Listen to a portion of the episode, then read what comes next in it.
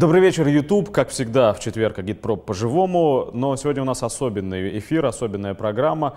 Мы, как вы знаете, наверное, стараемся держаться в стороне от любых политических кампаний. Но сейчас должны будем изменить этому правило, потому что в гостях у нас наш старый товарищ, наш добрый друг, наш единомышленник, человек, с которым мы начинали когда-то проект «Последний звонок», Елена Юнчук, муниципальный депутат из Измайлова.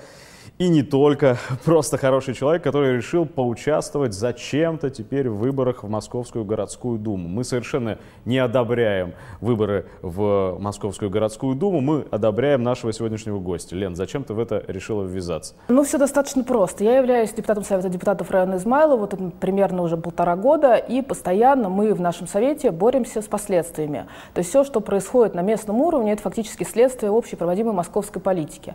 На местном уровне удается решить какие-то небольшие, такие, на самом деле, частные вопросы с местной властью, но какие-то уже чуть более крупные вещи, которые касаются, ну, именно действительно московского уровня, решить уже и не удается. Собственно, именно поэтому я решила попробовать э, избраться в Московскую городскую думу, но при этом не я одна, а, а целая группа кандидатов, то есть, в принципе, идет команда, ну, я в Дагасе, это Коммунистическая партия Российской Федерации, на мой взгляд, а, Коммунистическая партия выставила, выставляет на эти выборы сильную команду, если эта команда изберется, по крайней мере, возьмет большинство, то я очень надеюсь, что можно будет хотя бы частично переломить ситуацию в Москве, а она на самом деле достаточно непростая. Вот кажется, как будто Москва большой, богатый город, город-миллионник, входит в топ глобальных городов, но на самом деле то, так или иначе постоянно где-то загораются жесткие конфликты, связанные с как раз тем, как капитал, как чиновники, как бизнес наступает на права москвичей, и постоянно москвичам приходится отстаивать, в общем-то, свои права там, где должно было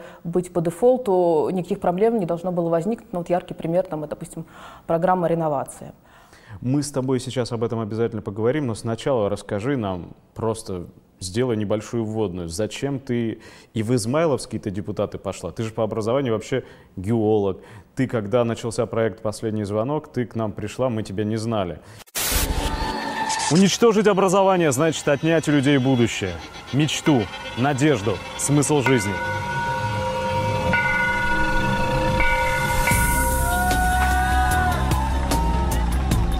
Ситуация с образованием находится ну, буквально на грани катастрофы.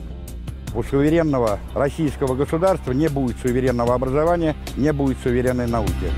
Именно это единое для миллионов людей острое ощущение и заставило нас начать проект «Последний звонок». Ты помогала нам освещать э, трагическую, на самом деле, ситуацию с Тимирязевской академией, защищать земли Тимирязевской академии от намечавшейся тогда приватизации. Во многом благодаря этим усилиям и этим шагам удалось, ну, по крайней мере, частично, по крайней мере, на какое-то время предотвратить реализацию этих планов. А, зачем и как вот ты решила влезть в политику? Хрупкая девушка. Зачем?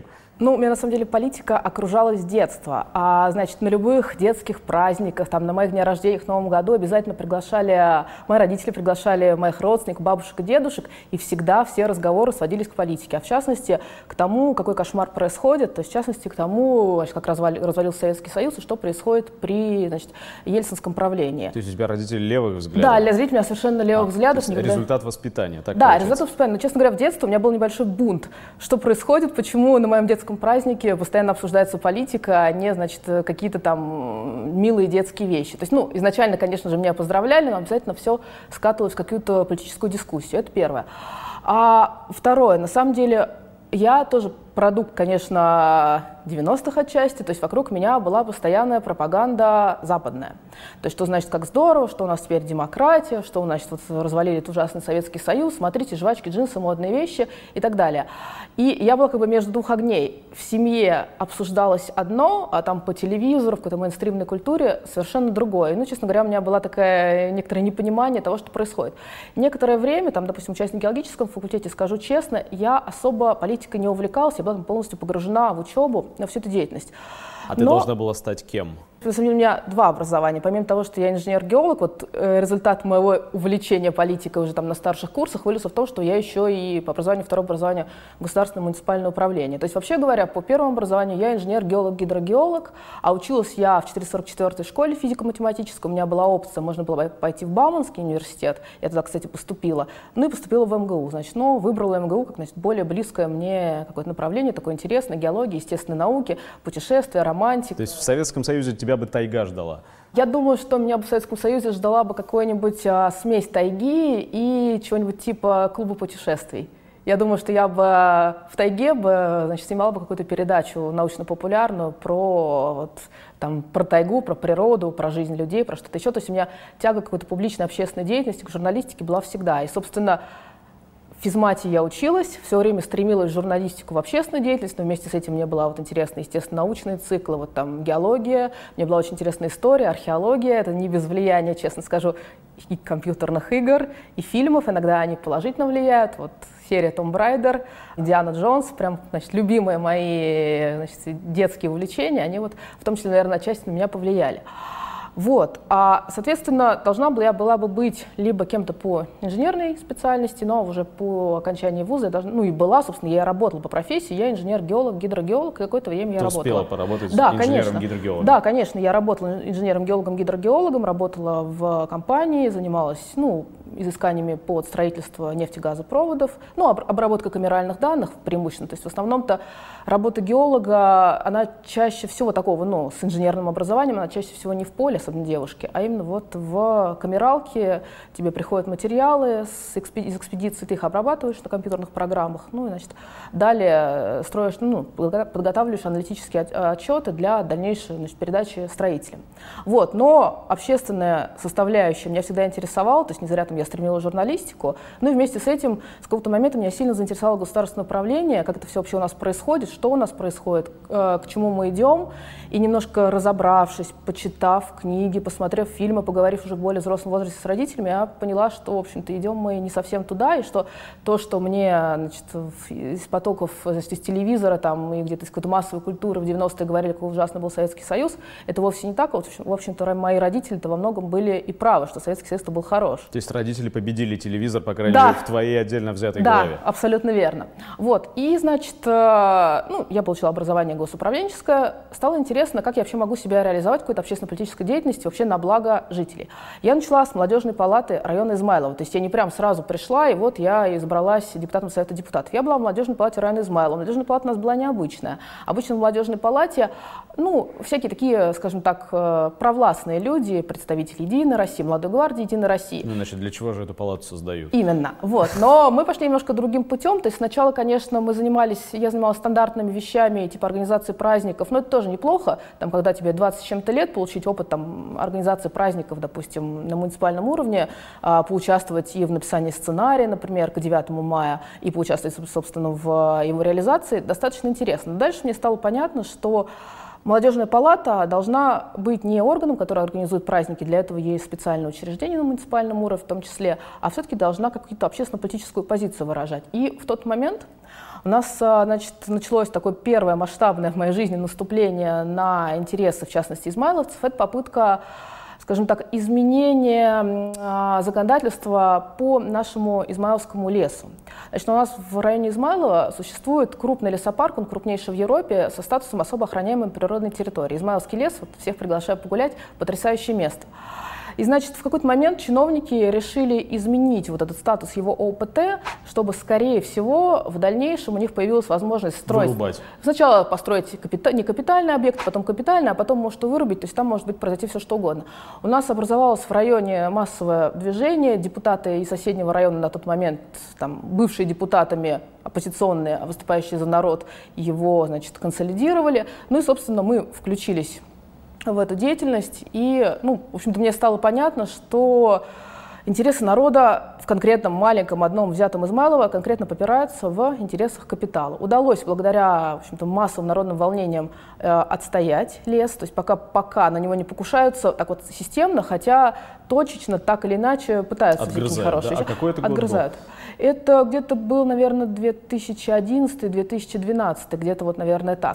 А нельзя вот создать такой проект, который бы не касался вот этой природоохранной зоны ну, руками человеческими? Можно такой проект оставить, этот природный проект, понимаете? Потому что... Я с удовольствием бы это сделал. А, вы хотите сказать, что это ну, конечно. Без вашего ну, участия. Послушайте, ну вы должны понимать немножко я роль понимаю, управы. Но... Я уже ее сразу вам определил. Угу. В чем заключается здесь роль управы? И я, кстати, тогда первый раз пошла кандидатом в депутаты как самовыдвиженец. Тогда я не выиграла, тогда, значит, еще там на пять лет остались наши старые депутаты. Ну, кто это? Это директора школ, директора там ГБУ, местных бюджетных учреждений, ну, стандартные люди, в общем-то, а, работающие в районе, зависящие от районной власти, естественно, особо никогда в интересах жителей не выступающие, и, в принципе, о них мало кто чего знал. Ну, соответственно, в последнюю кампанию, вот в 2017 году муниципальная опять приняла участие уже от партии КПРФ. За это время мне удалось познакомиться с активом, с московским активом партии КПРФ. И на самом деле там есть очень много деятельных, активных людей, которые уже годами в статусе муниципальных депутатов просто в качестве активистов отстаивают интересы жителей. Сказать, не все сгнило в датском королевстве. Вообще, наоборот. На самом деле, московский актив, московские муниципальные депутаты, коммунисты, они вызывают очень большой оптимизм. Вот, на мой взгляд, если вот такие люди придут в Московскую городскую думу, то ситуация с э, правами москвичей, ситуация в Москве очень существенно улучшится. есть... А давай вот еще раз, прежде чем до Думы-то дойти, давай mm-hmm. ситуацию в Москве в целом да. обрисуем, потому что рисуется облик новой современной столицы. Как ты ВКонтакте какую-нибудь страницу не откроешь, обязательно перед этим посмотришь ролик, где запущен трамвай, где скамейку установили, где посадили цветы или переложили, э, прости господи, плитку. И да что говорить, человек из Подмосковья даже, не то что из Рязанской, Ярославской или Владимирской области, приезжая в Москву, попадает в заграницу. Чем вы недовольны, москвичи? Естественно, сказать, что прям все плохо, я не могу, это будет какое-то оголтелое критиканство, нет. Но проблема в следующем. В основном мы, значит, видим фасад. Например, вот если мы придем в исторический центр Москвы, действительно очень красиво, аккуратно, сделаны пешеходные зоны, где раньше сновали машины, а, отремонтированы некоторые здания, опять же, кстати, не все, некоторые исторические здания стоят годами, почему-то никто на них не обращает внимания, а некоторые вообще сносят, если посмотреть, допустим, сводки Архнадзора. Но если углубиться чуть дальше в районы, картина совершенно иная. Ну, даже, может быть, простой пример. В Москве шикарная иллюминация. Все завешено на праздники разными красивыми световыми, цветовыми схемами. В общем, ну, здорово, действительно впечатляюще. А на районы, в частности, там, на мой район Измайлово, выделяется примерно ну, где-то 100 опор в год. 100 опор э, для освещения улиц, дворов и прочее. Этого катастрофически не хватает даже такой степени, что дворы, которые были благоустроены по муниципальным программам, пока еще окончательно не освещены, ну, потому что просто, скажем так, лимит исчерпан. Ну и что, в темных углах по-прежнему нападают, ударяют по голове, грабят. То есть это, к сожалению, никуда не девается. Ну и, собственно, почему-то перераспределение от вот этой вот богатой иллюминации в другие районы, оно не происходит. Потом в целом, опять же, если посмотреть на вообще состояние района, состояние асфальта, на состояние домов, а, в целом, ну, просто вот заехать в какой-то любой такой отдаленный район, это совсем не похоже на вот ту витрину в центре, которую мы видим. Да, есть хорошие проекты, например, такие как МЦК, но здесь можно только приветствовать. Странно, что раньше не поняли, что можно так использовать существующую простаивающую инфраструктуру для удобства граждан. Но МЦК, МЦК, но с утра, например, в метро войти невозможно. На машине, понятное дело, на работу тоже не доедешь. Стоишь в толкучке, полная перенаселенность. А в город въезжает большое количество людей из Подмосковья, которые не могут найти рабочих мест, и поэтому приезжают в Москву, переполняют дворы машинами, переполняют улицы машинами. И, собственно, само развитие города в какой-то степени застопорилось. Более того, развивается большое количество девелоперских проектов застраиваются новыми домами, инфраструктура к ним не строится, а потом раз, видят, что, допустим, Щелковское шоссе не едет, а давайте-ка мы вырубим парк Лосиный остров, чтобы построить дублер. Ну разве это решение? Парк Лосиный остров – это особо охраняемая природная территория. Сейчас, значит, губернатор Подмосковья и премьер-министр Медведев договорились о вот э, таком расширении. Жители, как обычно, не спросили. Решили, что, значит, все, парк мы вырубим, присоединим там к нему какие-то другие гектары, но, тем не менее, все, немножко нарушили зону ОПТ, Что будет дальше, непонятно. Сейчас в интернете большое количество петиций на этот счет. Ну, посмотрим, что будет. Да и в целом, если посмотреть на официальные сайты, да, там все хорошо, красиво. Если посмотреть в Фейсбуке, просто посмотреть на разные активистские группы, каждый день что-то загорается. Например, раз просыпаются москвичи, а у них стройка под окнами. Решили вставить значит, дом-свечку прямо во дворе вместо, там, допустим, детской площадки. Ну что, им приходится просто загораживать собой, своими машинами строительную технику, проводить митинги до тех пор, пока застройщик не развернется. Это что, бывали такие случаи, что застройщик уходил? Да, такие случаи бывали. Кстати, у нас есть хороший пример э, в, Северного, в Северном Измайлово. Активистам удалось добиться того, чтобы застройщик ушел, адрес там 11 парковая 46, большой актив, и местный депутат Северного Измайлова собрал, и, в общем-то, удалось противостоять точечной застройке, да. Правда, там так и не построили школу, на которой настаивали активисты, ну, пока там разбили парк. Ну, вот надеемся, что, в общем-то, объект инфраструктуры построят. Кстати, объектах инфраструктуры.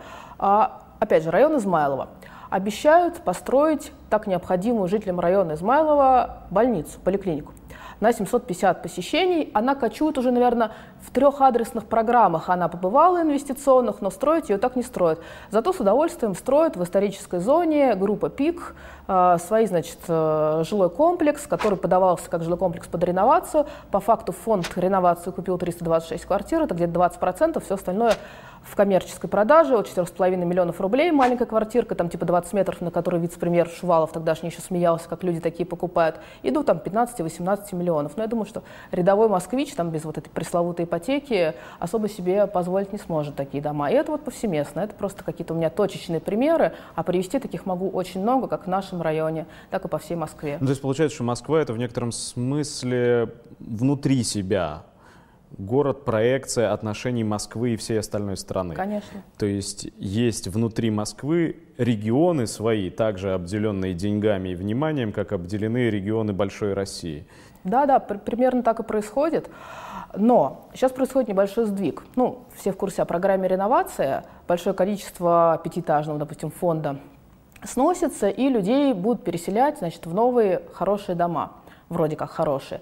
По факту что происходит? Обещают, э, значит, пришли девелоперы, вроде говоря, как значит, э, вкладывают деньги в это строительство, но тоже опять пример, Северное Измайлово обещали построить дом не выше 14 этажей, комфортный, значит, для переселения людей с пятиэтажек. В итоге строят дома в 30, значит, 31 этажности, не строя никакой инфраструктуры, не строя парковочного пространства. Ну, в общем, классическая такая уплотнительная застройка. Что будет построено на месте снесенных пятиэтажек, э, и, ну, и когда людей переселят, большой вопрос. Очень часто эти пятиэтажки стоят в непосредственной близости ну, от метро, какие-то удобные места занимают, поэтому не исключаю, что там появятся качественные жилые комплексы, а не 31-этажные свечки, которые Для уже будут продаваться людей. на рынке. Для... Именно. То есть Именно идет так. сегрегация. Да, да, примерно так. Идет сегрегация. Более того, людей, вот это мне очень не нравится, начинают между собой, скажем так, стравливать. Вот у нас опять один пример, опять я ударяюсь в частности, ну как бы, вот, скажем так, идем от частного к общему. Люди в интернете обнаружили, что их гаражный кооператив на 1100 машин и мест, гаражный кооператив существует с 1968 года, э, сносят и строят там дома под реновацию. Гаражный кооператив совершенно законный, в советское время его оформили, у них там была бессрочная аренда, уже пытался Лужков один раз застроить, но тогда хотя бы, хотя бы выпустил постановление, согласно которому людей, людей обещали, ну не обещали, а в постановлении было указано, что перед застройкой построят многоэтажный многоуровневый паркинг и 1100 вот, значит, этих машиномест этим людям предоставят. Отмечу, что там большое количество инвалидов, пенсионеров, то есть людей, которые, в общем-то, дорогое новое машиноместо себе не купят. А машины для них э, это, в общем-то, не роскошь, а средство передвижения, там те же больницы, к родственникам и прочее. Вот, сейчас префектура ВАУ заявляет, что гаражи, мол, стоят незаконно. То есть 68 года все было нормально, законно, а теперь, значит, вы незаконно, получите свои 150 тысяч рублей, в лучшем случае, компенсацию, и до свидания. Э, машин на улице, ну, найдете где-то места. Скоро мы построим там какой-то еще паркинг, опять для других людей. Те люди уедут с улицы в тот паркинг, ну и для вас на улице места освободятся. Вот опять же, возвращаясь к Мосгордуме, ровно, чтобы таких вопросов не было, я хочу попасть в Мосгордуму и уже стараться, ну, понятное дело, что все равно это будет борьба с последствиями на чуть более высоком уровне, системно сильно не поменяешь, но тем не менее, все равно стараться на московском уровне в частности, повлиять на эту проблему. Здесь что? Опять про эти гаражи, потому что горячая тема, поэтому об этом рассказываю. А федеральное законодательство. Сейчас Совет Федерации Минэкономразвития разрабатывается так называемая гаражная амнистия. Параметры ее – это отдельная тема, Однако же а, планируется, что, они, что, что закон будет разработан и принят и вступит в силу в 2020 году. А сейчас чиновники спешно пытаются выкинуть гаражников, пока, значит, гаражная амнистия не заработала, и люди уже там по новому законодательству не смогли себе оформить э, гаражи, и больше на них никто покушаться не будет. Соответственно, вот если бы я была, если бы большинство в Мосгордуме было бы за народ, мы бы вынесли бы на очередное заседание значит, законопроект, и, собственно, народные избранники, действительно народные бы за это проголосовали, что вносим мораторий, никаких действий с гаражными комплексами. Гаражные комплексы, вот, такие, как я описала, они не только в нашем районе, они по всей Москве присутствуют, кого-то уже снесли, кто-то судится, кто-то вот отстаивает свои права. Мораторий на любые действия до тех пор, пока не определяется федеральным законодательством. Это вот просто один из примеров, зачем нужно идти вот ну, на слушай, такой уровень. Ну, ты же реалист, и даже, да. как ты говоришь, коммунист, да, но значит, ты должна смотреть на вещи трезво и без иллюзий. Никто не даст вам сформировать в Мосгордуме большинство. Тут пишут открыто уже во всех этих телеграммах, что даже просто оппозиционных кандидатов, там, неважно какой расцветки, да, не, не собираются допускать, что все должно быть закатано в асфальт. Да, такое я слышу, такое я периодически читаю, и, значит, даже некоторые коллеги мне, и просто там знакомые говорят, смысла нет, куда ты идешь, зачем, все равно они все фальсифицируют, значит, сделают, как им удобно. Ну, однако, даже вот в сегодняшнем Мосгордуме есть очень хорошие примеры депутатов, которые ни с кем согласованы не были, они прошли сами и, в общем-то, отстаивают права жителей очень активно, в том числе они нам конкретно помогают. Ну, там, упомяну, в частности, Николай Зубрилин, отличный депутат, и вот на контрасте Николай Зубрилин избирался, он э, вообще, по-моему, в общем, связан с троллейбусным делом, насколько я знаю, нужно автобусным, нужно, то есть он, в принципе, из рабочих. А, что он избирался от другого округа, тем не менее, когда попросила помочь, значит, вот, в частности, гаражникам, естественно, он сразу откликнулся, встретился с нашими гаражниками, потому что им митинг запрещали. А другой депутат от «Единой России», с которым мы случайно встретились на улице, когда пытались попасть на встречу с префектом, сказал, ой, а я от другого округа, я, значит, типа, ваших проблем не в курсе. Ну, понятное дело, после некоторых препирательств он там свою позицию изменил, уже в комментариях мне пишут, что я вам помогу, помогу. Однако вот, пожалуйста, такой наглядный пример, а, как по-разному действующие депутаты относятся к людям, и как, в принципе, даже один, два, три депутата могут сильно повлиять на какое-то, значит, э, решение властей. Вот далеко ходить не надо, у вас был гость Николай Бондаренко из Саратова.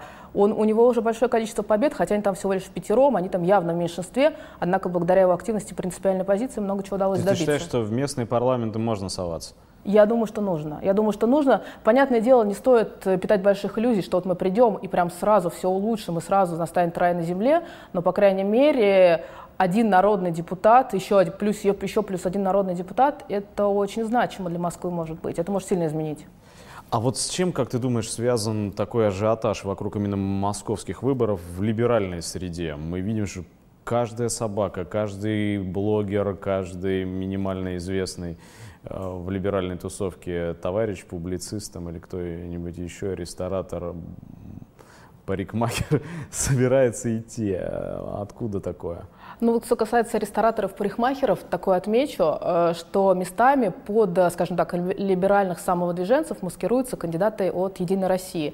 «Единая Россия» настолько непопулярна в Москве, что, скорее всего, все ее кандидаты будут идти, значит, под видом таких вот общественников, самовыдвиженцев. Как раз это могут быть какие-то известные люди, там, не знаю, какие-то актеры, рестораторы, журналисты и так далее, а, которые будут себя позиционировать как, значит, такие родители за Москву. Но они выскочили, в общем-то, вот прямо вот перед выборами и заинтересовались проблемами москвичей вот ровно, значит, когда началась активная кампания. Что касается интересов, ну, там, либеральной общественности, каких-то других людей, ну, это связано, ну, прежде всего с тем, что, ну, Москва столица России, на нее все смотрят, на нее устремлены взгляды, и поэтому, если здесь будет какой-то успех, ну, там, у тех или иных, скажем так, групп, то понятное дело, что в регионах какие-то такие вещи тоже могут повториться. Понятное дело, что это, мож, возможно, может начать как-то рас, ну, раскачивать, не знаю, и менять ситуацию в других частях. Ну и плюс все-таки московский парламент – это довольно влиятельный. Уважаемые арендаторы, к сожалению, время вашей аренды заканчивается уже через 30 минут. Будьте любезны, освободите зал вовремя. После вас начнется другая аренда. Вот, то есть, в принципе, интерес к выборам любого рода, как я понимаю, особенно к столичным выборам, сейчас у либералов достаточно большой. Поэтому, ну, неудивительно, что интерес к московским у них тоже не угасает. Более того, большое количество вот, либеральной общественности смогли стать депутатами Совета депутатов от муниципальных районов, как я, например, ну, небезызвестный Илья Яшин, вообще глава муниципального округа, ну, много других, может быть, менее известных деятелей. Поэтому ну, для них это, ну, как бы шанс какой-то подняться выше, значит, вот по линии вот этой вот выборной. Ну. А, они на эту лестницу забираются, потом начинают орать, что нужно там памятник снести, переименовать? К сожалению, да. К сожалению, да, в этом есть опасность, что тут может действительно отчасти кто-то они выступают за народ, но когда они, ну, скажем так, на низовом уровне, значит, работая с жителями, вот, но чем выше поднимаются, тем, значит, э, скажем так, личина приоткрывается. Не говорю о каком-то конкретном, но на самом деле, да, это большая опасность, что, собственно, мы поменяем шило на мыло. А скажи, пожалуйста, вот мы поняли, что Москва разная, да. и разные в ней люди, а все-таки каковы настроения этих людей? Ты с ними соприкасаешься каждый день. А, апатия или наоборот эм, какая-то ажитация, возбужденность и желание участвовать в политике? А, либеральные взгляды или антилиберальные доминируют? Ну, а, что касается доминирования взглядов, они, на мой взгляд, так ярко не выражены, скорее ярко выражен запрос на справедливое общество. То есть, в принципе, человек, да, изначально может себя позиционировать как, допустим, а, какой-то приверженец там, либеральной партии или каких-то конкретных либеральных деятелей. Кто-то может э, вспоминать там, о советском прошлом или быть просто значит, сторонником левой идеи. Но в среднем, когда просто с людьми разговариваешь, отбрасывая вот какие-то идеологические вопросы, они, конечно, говорят о том, что несправедливость в обществе колоссальная, и запрос на это тоже очень большой. Что касается активности, ну, на самом деле, мне повезло, наверное, мне попадаются невероятно активные люди своей позиции, которые, ну, мне в том числе, в частности, очень помогают в работе, в муниципальной работе, даже там по простым вещам, типа благоустройства, без объединения конкретного дома ты там хороший проект по благоустройству не сделаешь. Или вот даже те же гаражи без, без объединения конкретных гаражников, которым это нужно, у которых, в общем-то, отнимают, это их последнее, а, тоже сделать ничего нельзя. Поэтому у меня ощущение, что вообще люди начинают просыпаться, что людей не устраивает. Мы не обманываем себя, говорят. Сказать так вот сложно, потому что, опять же, для этого, наверное, нужно иметь какие-то социологические данные. Здесь скорее на уровне каких-то моих личных ощущений, на уровне вот общения с людьми, опять же, к депутату все-таки приходят либо люди активные, которые изначально, либо иногда люди, которые, ну, которые как последние инстанции, вот, значит, везде их там отфутболили, они пытаются как-то добиться правды через депутата, не обязательно через меня, через депутатов там любого уровня. Это с одной стороны. Но с другой стороны, некоторые люди просто в процессе увлекаются. Например, мне очень приятно вот слышать некоторых избирателей, что вот мы пришли на избирательный участок, мы, значит, в принципе, никого не знали, ну, агитация не до всех дошла, вот, ну, там, понравилось ты, там, мне, нам по биографии, мы за тебя проголосовали. И теперь, значит, мы не жалеем, что проголосовали. Вот я когда такое слышу, мне прям бальзам на душу, ну, фух, слава богу, не зря работаю, не зря, значит, всей этой деятельностью занимаюсь. Поэтому я думаю, что потенциал у людей есть. Просто людям нужно показать, что от них что-то зависит. Постоянно им это говорить. Не говорить, что а, все бесполезно, там, ничего не делайте, на митинги не ходите, ничего не пишите, активность не проявляйте. Задать. Наоборот, надо говорить, люди, объединяйтесь, а, действуйте. Я буду с вами действовать, и другие депутаты, и другие общественные активисты. И таким образом, я думаю, что каким-то образом это вот активное начало можно уда удастся пробудить. Я думаю, что... А, а, а вот классовое лицо города и твоего района, оно меняется? Потому что мы знаем, ну, с незапамятных времен промышленные объекты вытесняются, выселяются за пределы, э, за городскую черту, или просто превращаются в какие-нибудь торговые центры. Соответственно, кто избиратели? Это креативный, творческий класс, это представители сервисных профессий, это бюджетники, кто это? На самом деле все перечисленные. То есть, в принципе, я, встречаю и креативный класс, и бюджетников, и много пенсионеров, которых тоже совершенно не устраивает сложившаяся ситуация. Даже та же пенсионная реформа, несмотря на то, что она их технически не коснулась, тех людей, которые уже на пенсии, но они на самом деле негодуют, потому что они прекрасно понимают, что это напрямую ударит по их детям, по их внукам. И это очень сильно вообще в их глазах э, подорвало значит, некоторое там, мнение о том, что у нас все хорошо, все стабильно, и мы идем к светлому будущему. Поэтому совершенно различные избиратели, совершенно разных вот, э, значит, отраслей деятельности, но, в принципе, по сути, это все пролетариат. То есть там каких-то бизнесменов, которые мне огромные деньги будут давать, такого нет, мне не нужны, в общем-то, эти деньги. А, и не нужны вот такие какие-то коррупционные схемы. Нет, я больше о том, а есть ли хоть какие-то предприятия еще, остались ли они? Предприятия остались, но они все, конечно, в состоянии в полуразрушенном. Стандартная история, когда большая часть предприятий сдается в аренду под ну, разные там мелкие, там, крупные торговые площади, а, собственно, на маленьком там каком-то участке вот эти оборонные предприятия работают. Но большинство предприятий, так, к сожалению, они закрылись. Либо эти здания стоят ветхие, либо там в них вместо там какого-то НИИ какая-нибудь пятерочка, они занимает э, там один этаж, там, не знаю, один кабинет в лучшем случае. Нет, да, деградация промышленного потенциала Москвы, она, в принципе, налицо. И, собственно, да, вот эти районы Измайлово, Северное Измайлово, там Гальяново, соседние, а, Сокольники, там ситуация, конечно, с промышленностью очень нехорошая. При этом мэр города приезжает на какой-нибудь на площади завода ЗИЛ и рассказывает, как здорово, что там теперь лофты. Да, да, да, да, да. Просто не укладывается в голове абсолютно. Да, к сожалению, это подменяется. То есть, да, раньше был завод, производил продукцию, а теперь, да, там какой-то креативный кластер. Нет, понятное дело, что я не против, мне нравятся эти креативные кластеры. Так вы и завод оставьте, и креативный кластер сделайте. Кто вам мешает? Зачем завод-то убивать? Да, это повсеместно. Но у нас, у нас в районах даже креативных кластеров нет. То есть, ну, обычно, в основном, если завод развалился, либо он стоит, умирает, либо это торговые площади. Вот, пожалуйста. И, кстати, некоторые депутаты от «Единой России» такие заводы возглавляют, московские. Скажи, а вот этим людям, которых мы сейчас описали, им можно говорить что-то о марксистско-ленинской теории, вести агитацию с пропагандой среди них, или можно только о гаражах с ними разговаривать?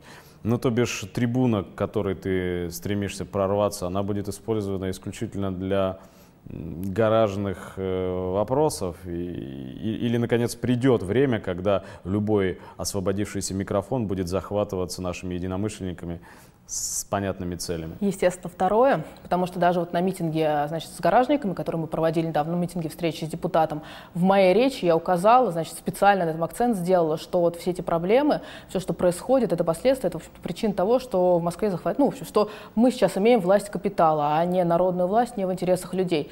Естественно, от частного к общему, на частных примерах я все, все время буду показывать, что это не то, что сейчас мы победим там с гаражами, победим там с реновацией, чтобы людей в хорошие дома переселяли, а не в монстры, еще там с какими-то точечными застройками, но они как грибы вырастут вновь и вновь, поэтому, конечно, я буду использовать, я, в принципе, использую и трибуну, скажем, как, как трибуну, и разговаривают в частных беседах с людьми, там, выступая на каких-то публичных мероприятиях, обязательно указываю на том, что это вопрос системы, а не вопрос там, конкретно какого-то плохого мэра, плохого депутата, там, плохого заммэра или что-то в этом роде. Да, конечно, э, с этих людей тоже, скажем, ну, нужно какую-то систему сдержек противовесов построить. Сегодня ее нет, Московская городская дума ей не является. Но вместе с этим Конечно, Московская городская дума, как и любой парламент, в частности, должен стать трибуной, а, с которой мы должны говорить о том, что... Менять надо всю Менять систему. Надо, конечно.